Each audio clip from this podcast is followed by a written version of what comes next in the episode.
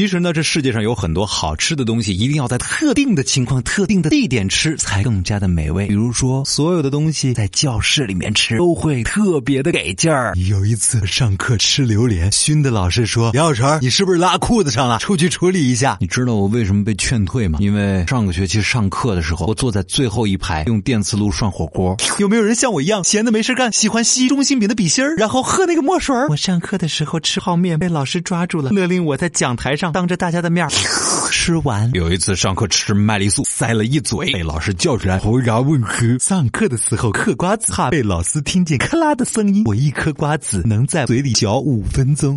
课间的时候出去买了米线，倒在保温杯里带回教室，和上课的时候用圆规吃。